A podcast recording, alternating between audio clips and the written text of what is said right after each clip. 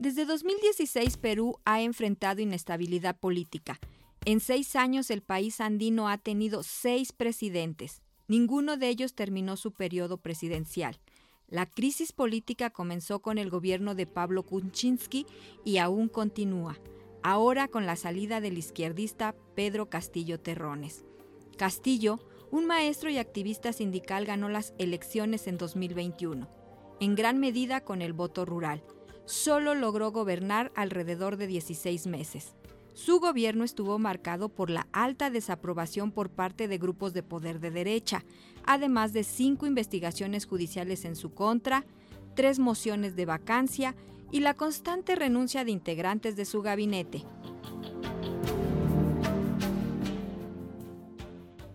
Disolver temporalmente el Congreso de la República e instaurar un gobierno de emergencia excepcional convocar en el más breve plazo a elecciones para un nuevo Congreso con facultades constituyentes para elaborar una nueva constitución en un plazo no mayor de nueve meses. Un voto de destitución, un arresto, una nueva presidenta, esa fue la jornada política del pasado 7 de diciembre en Perú. El Congreso tenía previsto esa tarde discutir si destituía o no a Castillo por cargos de corrupción. Sin embargo, él buscando evitar la votación anunció la disolución del Congreso y estableció un gobierno de emergencia, situación que rápidamente los medios de comunicación y la derecha condenaron como un golpe de Estado. Se decreta el toque de queda a nivel nacional a partir del día de hoy, miércoles 7 de diciembre, se declara en reorganización el sistema de justicia. Esta medida de Castillo conmocionó los poderes en Perú incluso a sus aliados, y al final del día ya había sido destituido, argumentando incapacidad moral y arrestado.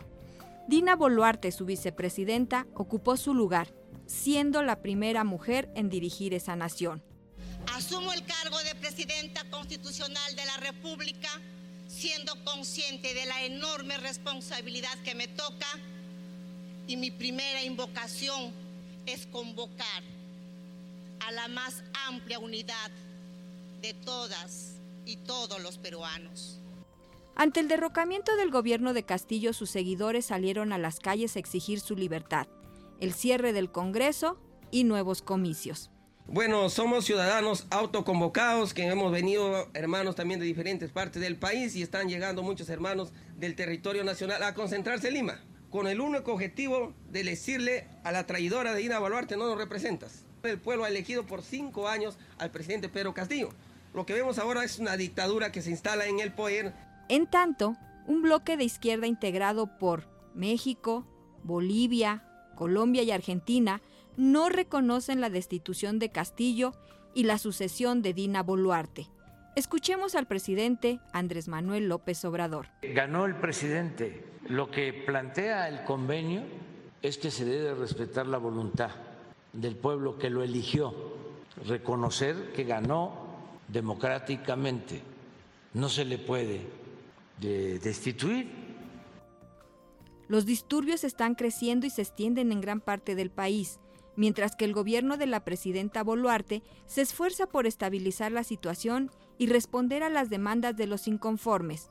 Por ello, anunció elecciones anticipadas he decidido asumir la iniciativa para lograr un acuerdo con el Congreso de la República para adelantar las elecciones generales para el mes de abril del 2024.